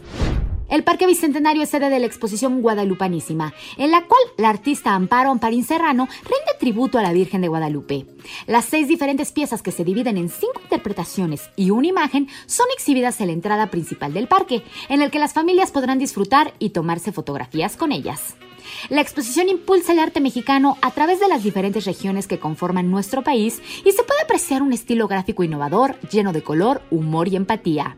Esta exposición está hasta el 10 de enero del próximo año en el Parque Bicentenario. Angela Merkel es probablemente la política más importante y enigmática de las últimas décadas. Angela Merkel, Crónica de una era, es un retrato que combina con maestría la biografía política y el retrato humano del ex canciller. Ahonda en su método para gestionar el país y para mantenerse al frente de su partido, así como su particular forma de liderazgo. Analiza la lucha durante sus 16 años de mandato contra una ultraderecha que nació y engordó durante sus mandatos, la entrada de más de un millón de refugiados, la defensa de la austeridad en Europa, la gestión de la crisis del coronavirus y el vacío que deja tras su salida. Y tal vez lo más importante, su liderazgo femenino en un mundo de hombres. Angela Merkel, Crónica de una era, de Ana Carvajosa, es editado por Ariel. El Ballet Folclórico de México regresa una vez más al Castillo de Chapultepec, entregando al público la perfecta combinación entre la narrativa de la Navidad y la expresión artística de la danza. Amalia Hernández creó desde los inicios del ballet folclórico danzas que representan las celebraciones decembrinas del país, en las que se conjugan las tradiciones indígenas con la influencia española. En esta ocasión el espectador disfrutará, a través de la danza y la música, la escenificación de los días previos al nacimiento de Jesús, en los cuales María y José piden albergue, el nacimiento y adoración al niño Dios, la pastorela que retrata la lucha del bien contra el mal, la visita de los Reyes Magos y por último el colorido de las posadas típicas mexicanas. Las funciones culminan el domingo 9 de enero y todas ellas se llevarán a cabo a las 7 de la tarde. Esta fue la agenda cultural de esta semana. Yo soy Melisa Moreno y me encuentras en arroba melisototota. Nos escuchamos la próxima semana.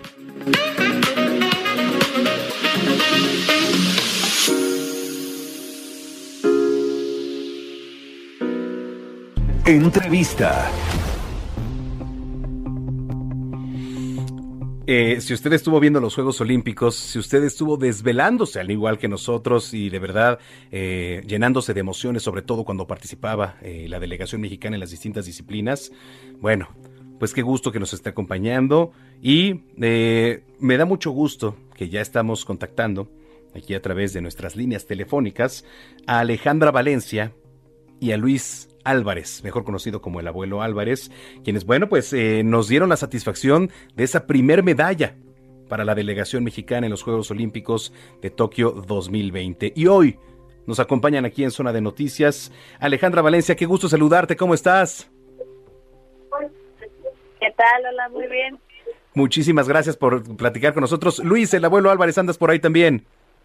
Sí, aquí estamos. Buenas tardes. Muchísimas gracias por, por tenernos en, en tu programa. No, no, no. Muy contentos de estar aquí contigo. El agradecido soy yo y la verdad es que, bueno, pues antes que nada, eh, les hacemos extensa una felicitación por parte de todo este gran equipo de Zona de Noticias y les repito, con el gusto de tenerlos para platicar un poquito, ¿no? Su experiencia. Voy a empezar contigo, Alejandra, si lo permites. Eh, cuéntanos cómo fue tu experiencia, la vivencia una vez ya estando en el podio, pero sobre todo también esos momentos. ¿Qué fue lo, lo, lo más difícil en todo este proceso, Ale? Pues es que todo todo lo que fueron estos olímpicos fueron diferentes, ¿no? En relación a los otros que ya habían pasado por las pues por todo lo que se tenía que hacer, ¿no? Las regulaciones por lo del COVID y cosas así, desde ahí ya empezamos diferente, ¿no? Y mucho también yo creo que de las dificultades que tuvimos fue el clima, ¿no? Aparte del viento, el calor y la humedad que hubo y todo, entonces, pero siento en mi experiencia que aún después de todo eso siento que sí logré disfrutar bien la competencia, sí logré como que sacar un montón de experiencia de ahí. Y todo, entonces sí fue como que una competencia difícil, pero que me dejó mucho. Pues.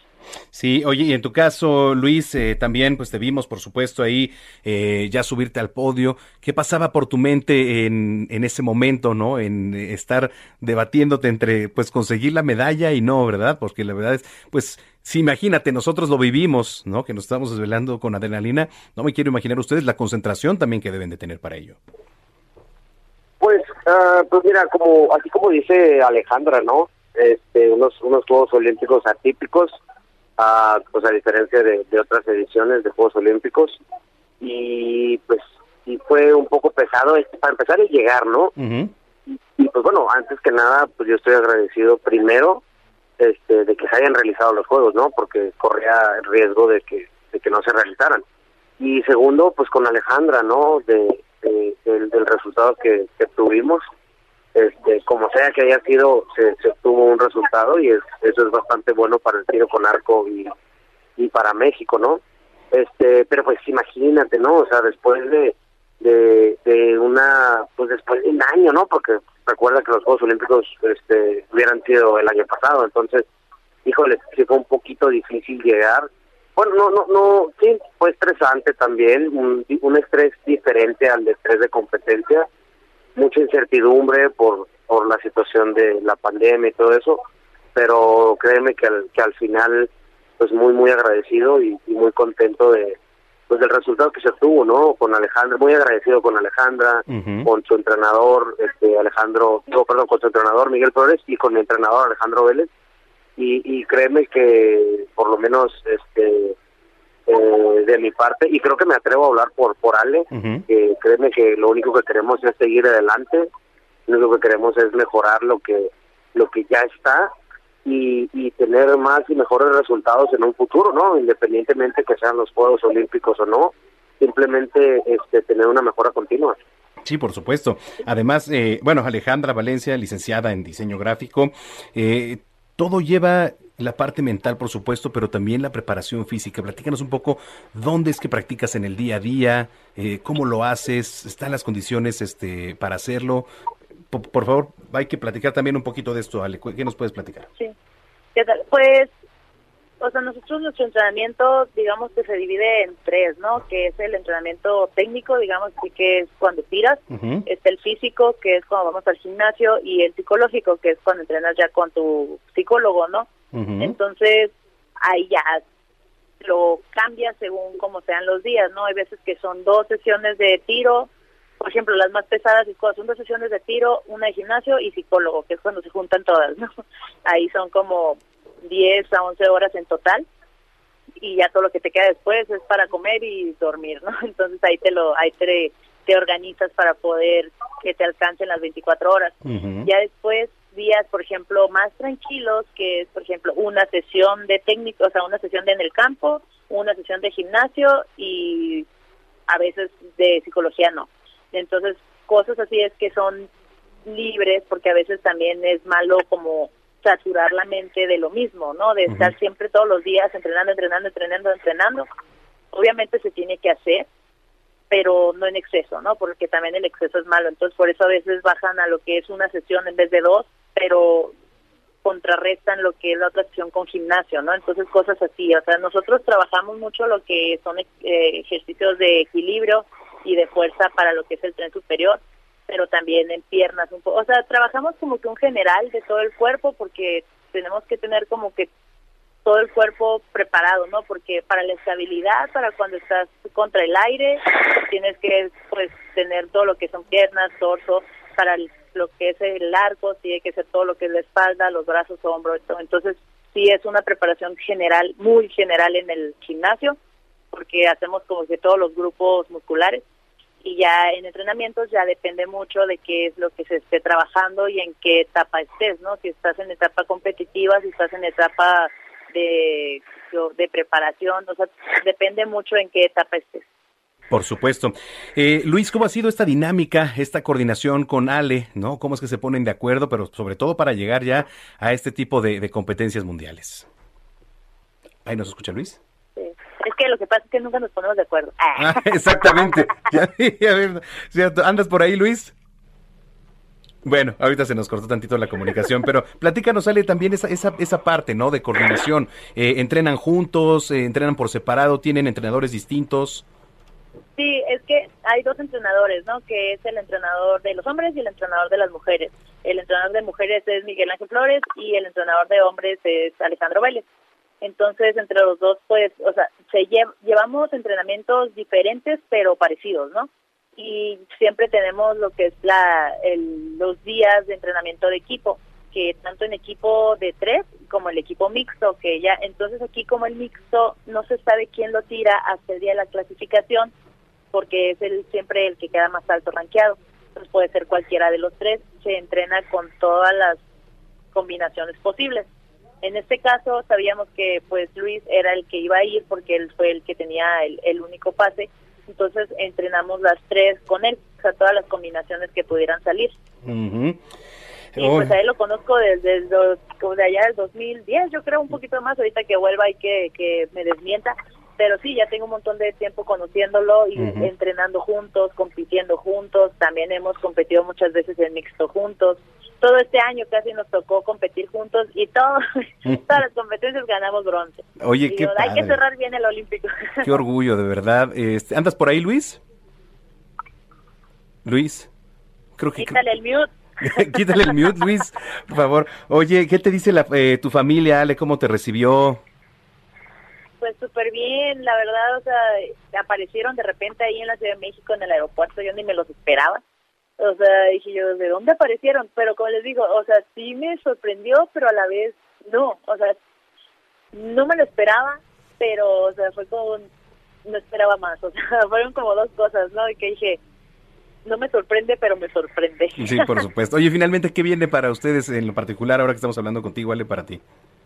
Sí, eh, pues tenemos un, en tres semanas más tenemos lo que es el mundial, el mundial en Estados Unidos es, es el mundial de tiro con arco, y porque normalmente pues los juegos se supone que iban a ser el año pasado, entonces este año era el mundial y así, ¿no? Porque se van cada dos años. Y ya con eso cerramos el ciclo. Ya después de ahí ya vendrán lo que son las vacaciones y ya empezar a pensar en el proceso ya rumbo a París. Oye, pues vamos a estar siguiendo de cerca sus pasos, su trayectoria y qué gusto haber platicado hoy aquí en Zona de Noticias con ustedes. Gracias de verdad, Ale.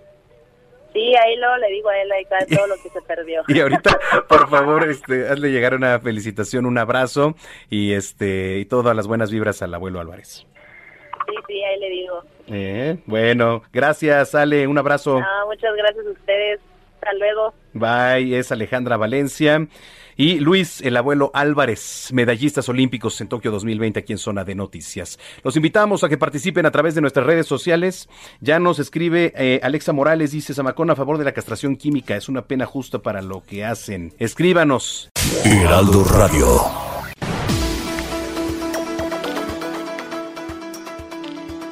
Nos da mucho gusto recibir aquí en la línea telefónica a Sergio Ochoa, actor, que nos va a platicar sobre esta obra de teatro El Cuidador. ¿Cómo estás, Sergio? Hola, muy bien, muchísimas gracias. Ahí me escuchas bien, ¿verdad? Perfecto. Perfecto. Pues muy bien, muchísimas gracias. Muy contento de platicar con ustedes sobre este monólogo que se va a presentar. El monólogo de El Cuidador. ¿De qué trata, Sergio? Mira, se llama El Cuidador o Mamá, las llaves del coche no van en el refri. Eh, es un título largo. Este. Y fíjate que eh, mi mamá, la actriz y comediante Leonel Ochoa, falleció de la enfermedad de Alzheimer. Eh, el 22 de mayo. Y yo fui su cuidador durante 10 años, eh, estuve al tanto de su cuidado y bueno, es un monólogo que escribí eh, en base a mi experiencia de estar a su lado, de acompañarle en los olvidos y de todas las cosas divertidas y profundamente pues dolorosas que uno vive cuando cuando estás a cargo de, un ser querido como cuidador, ¿no? Las las cosas que suceden. Es un monólogo de vida, un monólogo universal que conecta con, con, con las personas pues porque todos en algún momento vamos a llegar a esa gran despedida de nuestros papás. Oye, qué difícil para ti, bueno, la verdad no imagino, ¿no? El estar compartiendo todo eso tan íntimo que viviste, pero pues también este tan difícil, ¿no, Sergio?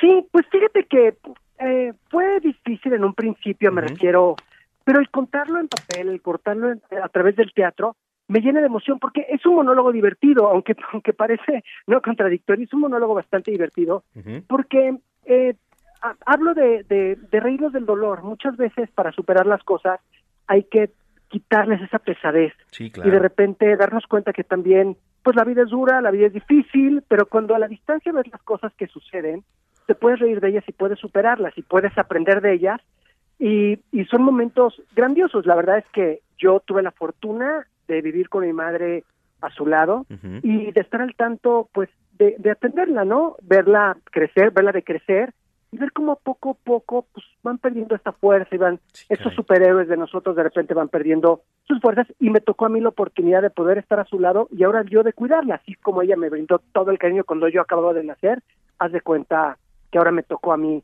hacer eso para ella. Sergio, ¿dónde se está presentando El Cuidador?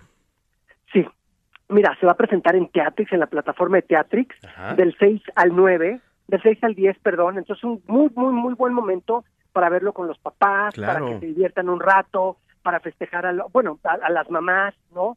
Eh, y entonces, y también vamos a presentarnos en Guadalajara también, vamos a estar en Guadalajara el 8 de mayo, el sábado 8, ese es presencial, y la en Teatrix va a ser a través de la plataforma, De plataforma. en streaming, desde su casa lo pueden ver, y de verdad van a sentir muchas emociones, se van a reír, van a llorar, eh, van a querer compartir y abrazar a sus seres queridos. Wow. Podemos entrar en la página, ¿verdad? Entonces, Teatrix, ¿así es? Sí, es teatrix.mx, ¿ok? Teatrix.mx y esta es una colaboración entre el Foro Shakespeare, Teatrix Wow. y la Teatrería. Es el, dentro del Festival de Monólogos. Para todos los que están suscritos en la plataforma, no tiene costo y lo pueden ver. Si no estás suscrito, puedes verlo pago por evento, o sea, puedes meterte por, eh, según yo, 99 pesos. Sergio, eh, de verdad, pues la mejor de, de los éxitos. Ya muchísimas gracias a ti, gracias por el espacio. Les mando un fuerte, fuerte abrazo y espero que vean el streaming. Gracias, Sergio, un abrazo. Abrazo grande para ustedes, cuídense. Gracias igualmente, Sergio Ochoa, actor con esta obra de teatro El Cuidador.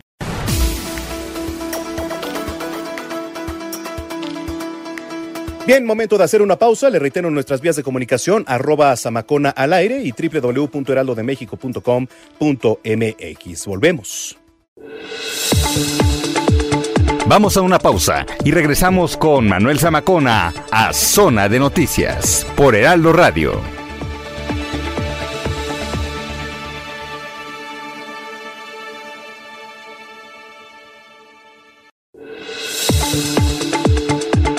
Ya estamos de vuelta. Zona de Noticias con Manuel Zamacona.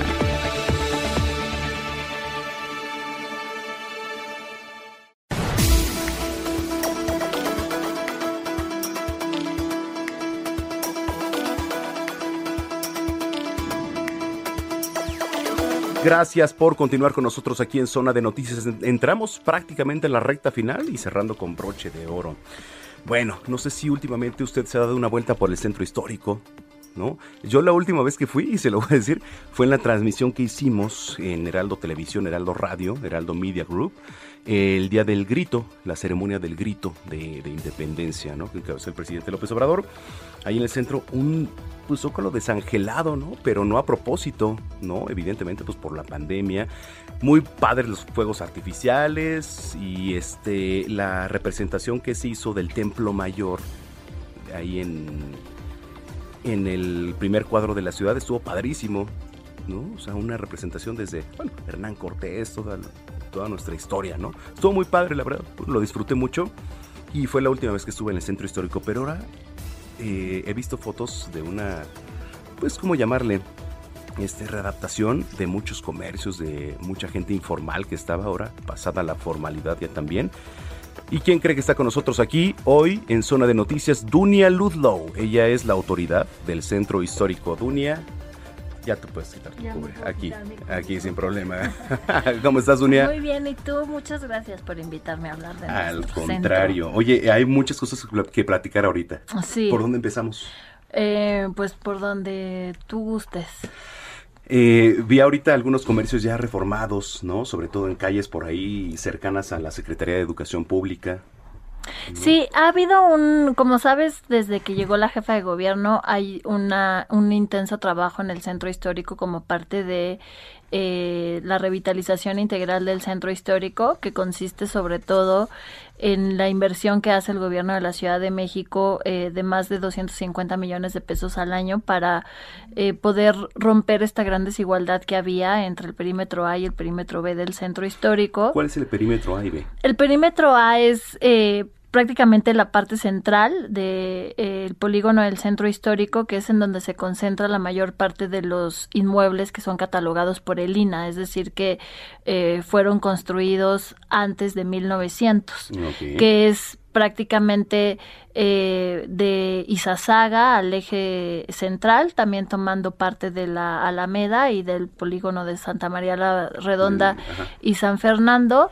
Eh, hacia el norte por República de Perú y hacia el oriente en circunvalación, ¿no? Que es justo donde está Palacio Nacional, el Zócalo y la parte financiera de, del centro histórico. Entonces ahí durante muchos años, durante más de 20 años, eh, la mayor parte de las inversiones se iban en ese polígono, pero realmente la gente vive en el perímetro B del centro histórico y esto generaba como mucho rezago eh, social, sobre todo, y poca invitación también a que nosotros nos adentremos a otras partes del centro histórico que también tienen muchísima riqueza, muchísimo patrimonio, no solamente también histórico y arqueológico, sino también muchísimo patrimonio intangible y que justo con estas obras de revitalización lo que se está haciendo es romper esta gran desigualdad, lograr integrar todo el polígono del centro histórico a partir de la rehabilitación de grandes avenidas como Avenida Hidalgo, como Avenida eh, Valderas, como la calle de Brasil que atraviesa el centro histórico, que ahorita se está haciendo la de Chile, o el polígono completo Santa María la Redonda. Y claramente todas estas intervenciones vienen acompañadas de acciones de reordenamiento de la vialidad para lograr esta revitalización integral eh, e incluir también a los compañeros que llevan muchos años vendiendo en el centro histórico. Eh, se estará realizando por parte del Fideicomiso del Centro Histórico la Feria de los Barrios del Centro Histórico, que se va a hacer en esta ocasión en el barrio chino. En la primera edición fue justo en el barrio de La Lagunilla, que la verdad es que la experiencia que tuvimos en el, en el 2019 fue muy padre, muy emotiva. De que esta porquería de bicho, ¿no? Y sí, muchos negocios le echaron muchas ganas, ¿no? Entonces, mira, por ejemplo, nosotros pusimos una ofrenda en el 2019 que fue dedicada a las mascotas y fueron seis mil personas a nuestra ofrenda, ¿no? Entonces realmente este sí creo que es algo que promueve no solamente al centro histórico, sino a los negocios que se sumen a esta convocatoria y que en esta ocasión también para incentivarlos un poquito más y que le echen más ganas, vienen acompañados de premios a las mejores ofrendas. Las 10 mejores ofrendas estaremos haciendo una exposición ahí dentro del mismo eh, centro histórico a través de fotografías que estará eh, tomando el Museo de la Fotografía. Las cinco mejores ofrendas van a recibir un reconocimiento que son las letras de CDMX por parte del Fondo Mixto. Eh, y también los, el primero, segundo y tercer lugar, viajes que otorga la Secretaría de Turismo. Oye, padrísimo. Y aunado a esto está la FIL. ¿Está la Feria Internacional? Ahora, en este momento, está, la FIL. Desde el día de ayer se inauguró, ayer en la noche. Hoy, justo hace rato venía de ahí, eh, sí está recibiendo pues muchas personas y, y, es justo lo que te comento, que está todo pensado al aire libre, este como todas las actividades que se desarrollan en el, en el Zócalo. Y ahora ya quizá con la vacuna, pues con más, un poco más de confianza, ¿no? Y poco a poco hay que retomar. Totalmente, debemos de tener siempre en el radar que si se estamos, si, si el gobierno de la Ciudad de México está haciendo estas actividades, siempre pensando en la salud eh, y reactivando sin poner en riesgo eh, la integridad de los que habitamos en esta ciudad, es porque ya tenemos un, un importante avance en la vacunación, ¿no? El 98% tienen su primera dosis, más del 70% tienen las dos dosis, eh, y seguramente para ese momento de noviembre, ¿no? Ya también hasta estaremos mucho más avanzadas en, en, en la vacunación. Correcto. Y además, que sí es importante comentar, que durante toda la pandemia y en estos momentos eh, que seguimos en semáforo amarillo, hemos hecho un puntual seguimiento del cumplimiento de las medidas del centro histórico. Ok. Más de 40 mil visitas que hacemos eh, en conjunto eh, con el INVEA, eh, en el que garantizamos que los negocios del centro histórico cumplen con las medidas, además de que compañeros infractores eh, de las fotos cívicas eh, están en las vialidades principales del centro Importante, ¿no? histórico. Porque la movilidad, por ejemplo, en la calle de Madero, oye, estaba leyendo, bueno, hace unos días, ya no se puede fumar ahí en la calle de Madero, Eh, o sí se puede, a ver, hay cuéntame. una, hay una, la calle de Madero es una de las calles más transitadas Sí, claro. eh, de toda América Latina. Ya existe una ley de protección a los fumadores en donde se establece que estas zonas que son de gran concentración de personas. ¿Qué pasa eh, si voy fumando yo en la calle de Madero? No pasa nada, solamente hay una invitación que te dice Ah, que no que no se haga, ¿no? Y realmente entre la invitación que se hace y también el uso del cubrebocas, ¿no? Pues la verdad es que ya Claro. muy pocas personas, si no es que ninguna, este, pasa bonitos también por- para que guardes prudencia al momento de cruzar, ¿no? Porque es una afluencia bastante importante la de Madero. Es una afluencia muy importante y por eso también tenemos las personas infractoras ahí apoyándonos, dándonos porciones de gel, eh, cubrebocas a las personas que no traigan, indicando que caminen por la derecha, etcétera, y todo también para lograr que esa calle, que es una de las transversales de nuestro centro histórico, pues de una calle ordenada que te invite también eh, a adentrarte eh, en el centro histórico eh, y hemos hecho, la verdad es hemos tenido muchos avances en su reordenamiento, ¿no? Empezamos también eh, con quitar eh, pues muchas botargas, vol- volanteros, eh, toreros que había en esa vialidad que hoy ya no están y que como parte de este reordenamiento y de esta invitación eh, a ser conscientes todos de que tenemos que procurar entre todos solidariamente nuestra salud, se hizo esta campaña para no fumar. en- Oye, Dunia, tú eh, siendo la autoridad del centro histórico, porque esa es tu titularidad, la autoridad del centro histórico, ¿qué mensaje le das a todos los que nos vienen escuchando? ¿Qué les dices? No, pues les digo que vengan al centro histórico, que vayan al centro histórico, que lo visiten. Eh, inclusive en el momento más álgido de la pandemia, el centro histórico nunca fue un foco de contagio como sí sucedió con otras zonas eh, de la Ciudad de México y eso es en parte por la forma en la que se visita el centro histórico y por la forma en la que están los negocios del centro histórico en donde hay mucha ventilación eh, para realizar todas las actividades, eso en cuanto a la actividad comercial y en cuanto a la actividad también cultural, patrimonial, turística, la verdad es que el centro tiene mucho que ofrecer.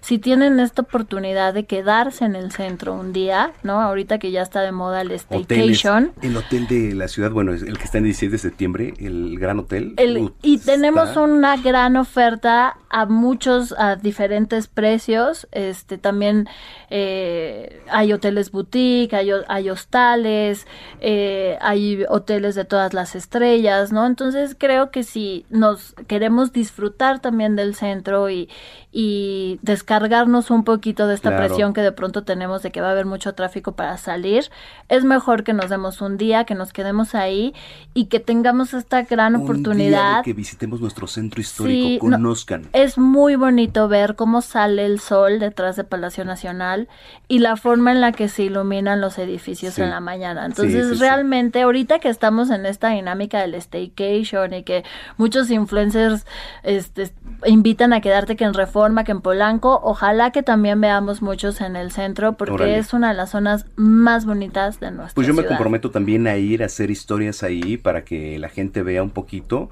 y promovamos esa cultura de ir a nuestro centro histórico. Oye, Dunia, tus redes sociales. Dunia Ludlow en Instagram, en Twitter también y en Facebook Dunia Ludlow D. Dunia Ludlow, autoridad del centro histórico, hoy aquí en Zona de Noticias. Gracias. Muchísimas gracias a ti por la invitación. Heraldo Radio.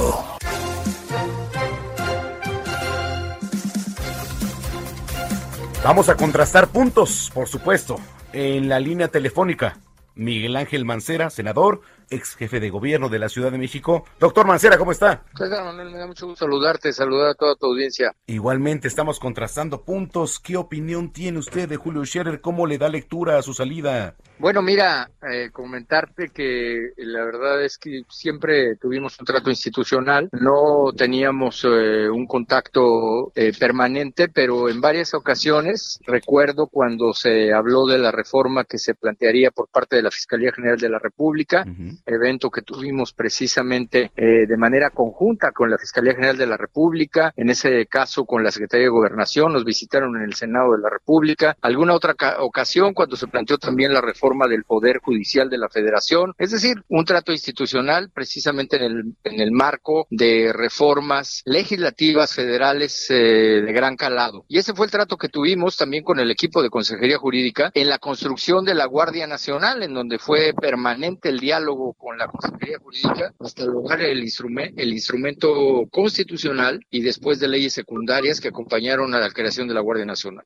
Correcto. Eh, en términos, eh, verdad es que eh, constitucionales, un poco a lo mejor ya mediáticos, ¿cómo considera Julio Scherer? Eh, ¿Se llevaron bien? ¿Se llevaron mal? Qué cosas aprobaron, qué cosas no, en qué influyó Julio Scherer, doctor. Mira, siempre tuvo un trato muy respetuoso, la verdad, un trato amable. Es una persona que sin duda se le va a extrañar en la posibilidad del diálogo para la construcción de los acuerdos legislativos, pero tampoco desconozco a la consejera jurídica que llega. Es una eh, jurista con la que he tratado en varias ocasiones, tanto en el mismo y propio marco de la consejería cuando lo estuvo desempeñando en la jefatura de gobierno como en el ámbito laboral, en donde también la conocí como presidenta de Junta de Conciliación y Arbitraje. Entonces, yo estoy convencido de que nosotros, al menos en el Senado de la República, seguiremos buscando la interlocución en las diferentes tareas eh, que vienen. Por supuesto, doctor Mancera. Pues viene ahora eh, una nueva legislatura, ¿no? Ya en el ámbito este, legislativo. ¿Cómo lo ve? ¿Cómo ve el panorama, doctor? Pues eh, lo veo con varios retos. Tenemos todavía pendiente terminar con esa omisión legislativa que apunta a la legislación de cannabis. Eh, tenemos eh, que completar el cuadro de leyes en materia de educación, todavía retos en, la materia misma de, la, de los trabajadores, de las trabajadoras, y por supuesto, para la próxima semana, esa no tengas duda, eh, revocación, no, revocación ya no, la, la de juicio político y declaratoria de procedencia que viene de Cámara de Diputadas y Diputados y que pues en el Senado, yo espero, no tenga el fast track de la Cámara de Origen. Sí, que por cierto, ahorita que tocó el, el tema de este revocación eh, de mandato, pues por ahí este se filtró, bueno, no se filtró, ¿no? Es una pregunta que pues obviamente todos los las mexicanas y los mexicanos sabemos de lo que se les va a preguntar, ¿no? Que si sigue Andrés Manuel o que si se va, este, ¿cómo lo ve? Digo, por ahí hubo un par de faltas de ortografía, pero ¿cree que la pregunta está bien planteada? Mira, las faltas de ortografía fueron de un documento de trabajo, por supuesto que ya no acompañaron al dictamen. En el dictamen ya estaba depurado eso, que fue algo que hicieron sobre la marcha y que eh, fue un documento de trabajo, eso que se filtró. Eh, y obviamente la, la, nota ya se había hecho y cuando llegó a servicios legislativos y mucho más cuando ya estaba en el dictamen, pues ya venía depurado. Pero la parte importante, como bien señalas, fue que con el bloque de contención logramos que la pregunta fuera pues la que estaba esperando todo el mundo, que era una pregunta propia de revocación de mandato, el ejercicio político. ¿Está bien planteada? ¿Cree que está bien planteada, doctor? Eh, los términos en que quedó todos estuvimos ya de acuerdo porque comienza hablando de revocación de mandato. Después viene una segunda parte que obviamente va hacia la, hacia la cara opuesta de la misma moneda, pero en el, en el primer plano va bien. Ok. Ok, en el primer plano, digamos, pues ahí la gente entiende, ¿no? Porque es la que va a votar, ¿no? y sobre todo vamos a cumplir con el mandato constitucional como, como debía de ser. Sí, porque cuesta y son recursos públicos. Yo la verdad te digo una cosa, yo creo que no debería de hacerse porque pues, pues eh, tenemos en este momento a un presidente de la República con una aceptación de 60%, entonces es claro, como lo dijo la Suprema Corte al resolver una acción de inconstitucionalidad, no hay que preguntar lo obvio, eso ya está dado por la Constitución. Entonces, pues la pregunta es más bien a la otra, a lo que es el instrumento ciudadano. Yo creo que con la aceptación que tiene el presidente, pues el ejercicio sería claro de que debe continuar el encargo. Sí, por supuesto.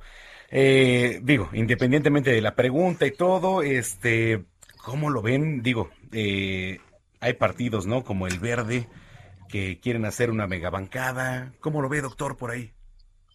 Eh, mira, en la Cámara de Diputados se están conformando lo que es otro bloque de contención ahora en la materia de la propia Cámara Baja. Yo estoy seguro que pues ya lo tienen conformado. El Congreso de la Ciudad de México y algunos otros congresos también tendrán movimiento, tendrán nuevas conformaciones. Eh, y en la propia Cámara, en el, en el, Senado de la República, bueno, pues eh, ha comenzado con un buen viento, al menos en este primer ejercicio.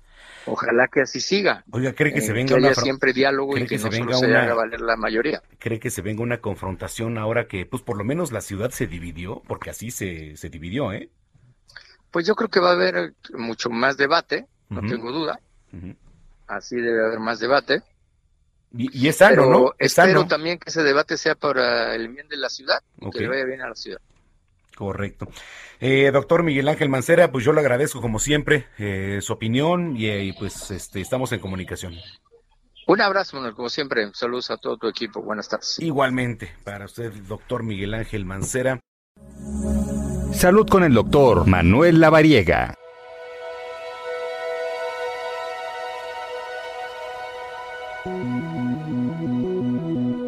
El querer decir que estamos en semáforo amarillo no quiere decir que ya estemos pues prácticamente con una libertad con la cual podamos ir sin un cubreboca o sin sana distancia, que la sana distancia es relativa, ¿no? Evidentemente.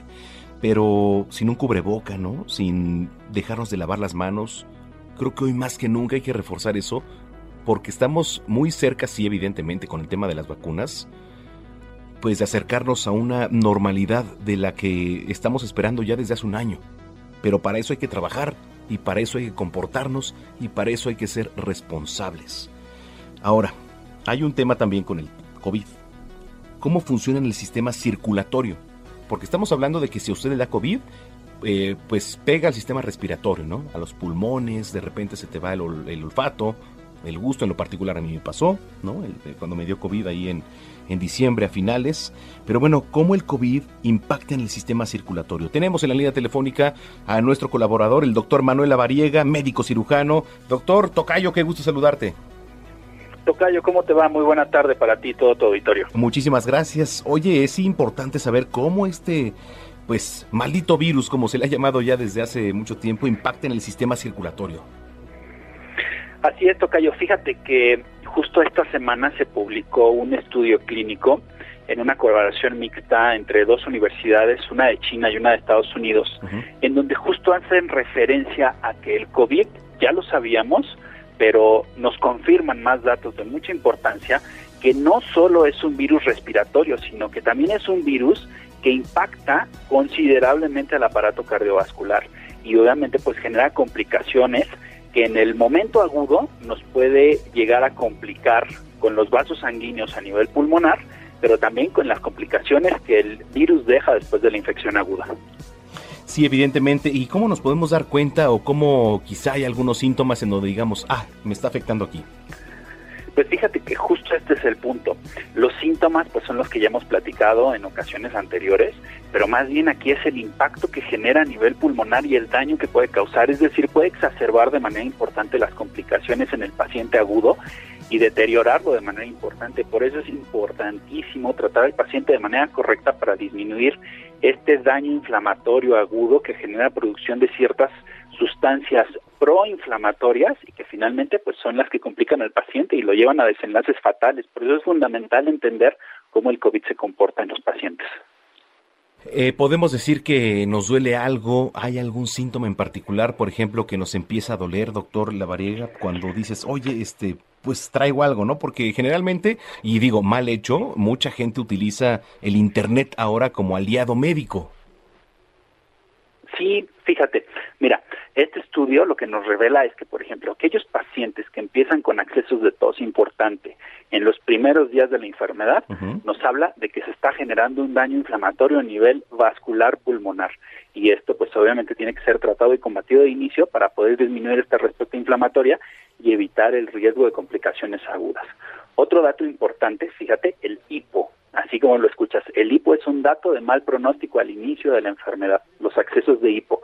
Y estos pues están relacionados a una, inflamación del, endotelio, es decir, de la parte interna del vaso sanguíneo. El dolor de cabeza es otro dato importante y sobre todo este tipo de dolor de cabeza que es intenso, agudo en la parte central de la cabeza, como si nos estuvieran clavando algo, ese es otro dato importante de complicaciones.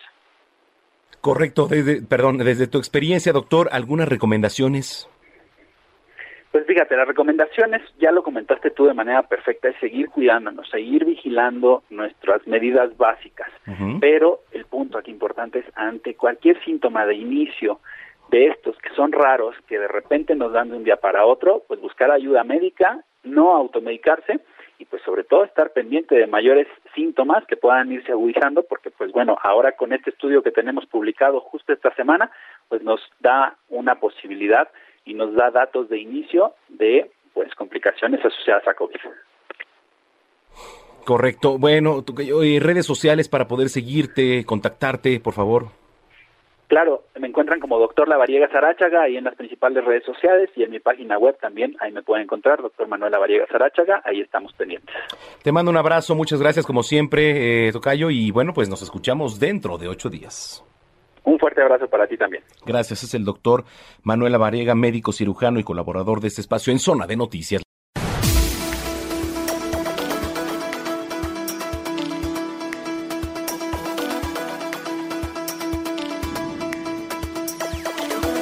Bueno, pues muchísimas gracias, gracias por habernos acompañado. Mañana tenemos una cita, mañana domingo, día 2 de enero, aquí en este espacio, que es Zona de Noticias a través de la señal de Heraldo Radio. Soy Manuel Zamacona, les vuelvo a reiterar que tengan un gran 2022 al lado de sus seres queridos y sobre todo que haya mucha, pero mucha salud.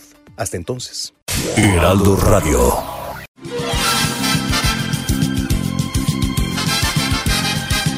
¿Sabías que el origen del nombre de la zona rosa tiene muchas historias?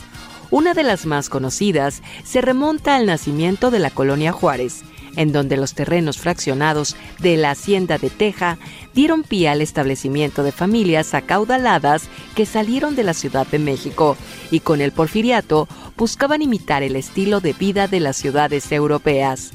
Poco a poco las mansiones que demandaban la ciudad fueron transitando hacia una nueva forma de convivencia.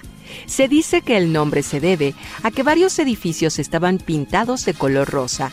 Otras versiones aclaran que fue llamada así en contraparte a las zonas rojas, pero la historia, que pone a más de uno de su lado, sostiene que el pintor mexicano José Luis Cuevas le puso así al lugar en honor a la actriz Rosa Carmina.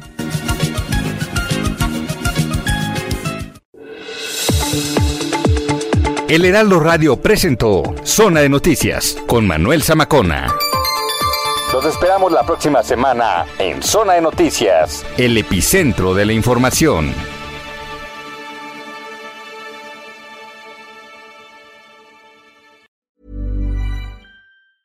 If you thought the only way to get a more defined jawline with natural looking results was through surgery, think again. Juvederm Volux XC is a non surgical injectable gel filler that improves moderate to severe loss of jawline definition and can help you achieve natural looking results with little downtime. Even better, this improved definition lasts up to one year with optimal treatment. No maintenance required. Improve jawline definition for a smooth, sculpted look with Juvederm Volux XC. For important safety information and to find a licensed specialist, visit juvederm.com. That's J U V E D E R M.com. Not for people with severe allergic reactions, allergies to lidocaine, or the proteins used in Juvederm. Common side effects include injection site redness, swelling, pain, tenderness, firmness, lumps, bumps, bruising, discoloration, or itching. There's a risk of unintentional injection into a blood vessel, which can cause vision abnormalities, blindness, stroke, temporary scabs, or scarring. Talk to a licensed specialist to find out if it's right for you.